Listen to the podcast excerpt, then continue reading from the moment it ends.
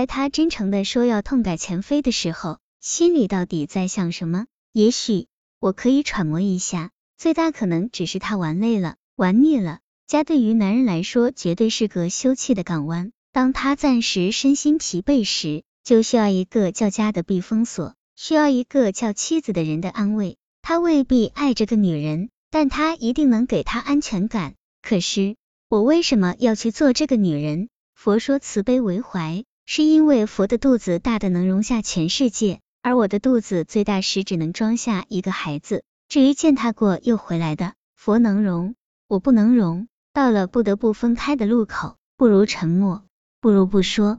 可是，变幻的人生避无可避，想掩耳盗铃都有人拿着相机围观你。一些隐晦的语言始终如暗号出没在我们的对白里。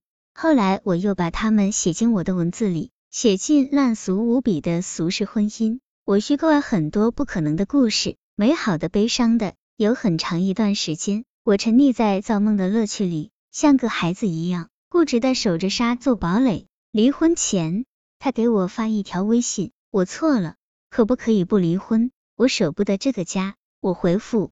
不理我，没法面对自己。他又说，我最遗憾的事是没有给你买成带书房的大房子。我的眼泪差点夺眶而出，但想离婚的心丝毫没有动摇。当然，我也明白他的誓言和内疚。时过境迁后，就当个屁放了吧。该从哪儿说起呢？两年半的婚姻生活，让我曾怀疑他是 gay，怀疑他异地，也怀疑过有外遇。真不是我愚钝。实在是对方可以当影帝，有名无实的夫妻做久了，想离婚不是一天两天。但我总觉得缺点火候，我总以为缓一缓，生活总会好起来吧。直到我翻看了他那部连洗澡上厕所都随身携带，睡觉时压在枕头底下，从不让女儿拿来玩的手机。才找到了他经常玩到夜里两三点才回家，以及婚前一切正常的婚后忽然推说自己不爱女色的原因。只用了五天，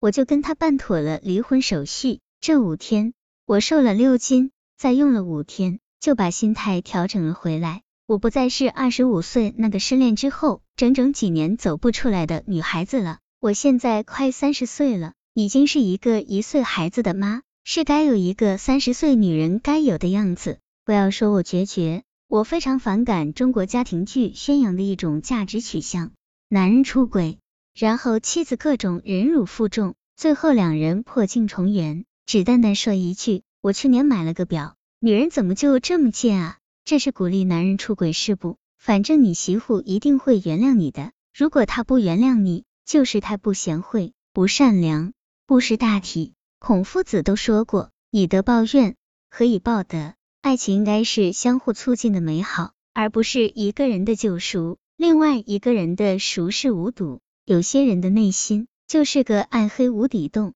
除了他们自己主动成长，没有任何人能拯救他们。再退一万步来讲，两个人携手走一辈子，怎么可能保证这一路上车子从不抛锚？婚姻的基础不是性，是信任，可以这么说吗？他出轨并不是导致我们必须离婚的核心原因，真实的原因是信任不在婚姻中。若没有了信任，如何存续？他说他去出差了，我还信吗？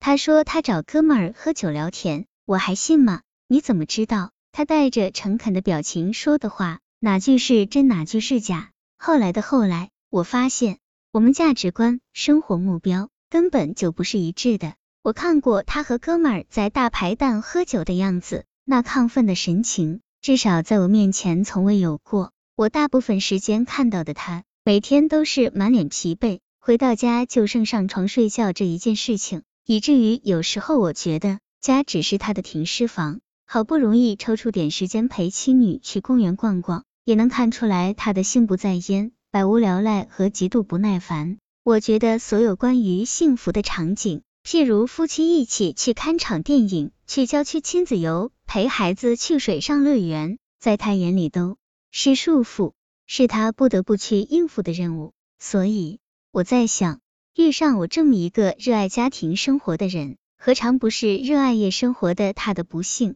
离婚实在是对我们双方人性的解放。我们骨子里对幸福的定义是不一样的。他的亲友们听说我们离婚，一脸震惊和惋惜，在听闻离婚的原因，更是露出不可置信的惊讶神情，以至于有时候我会忽然同情起他来。一个能在人前把戏演得那么好的人，内心一定非常的孤独。他自始至终没有把我当成他的命运共同体，那个跟他同呼吸、共命运、共同对抗命运的残酷和生为人的孤独的人。他需要的只是有个女人帮他维持家庭的表象就可以。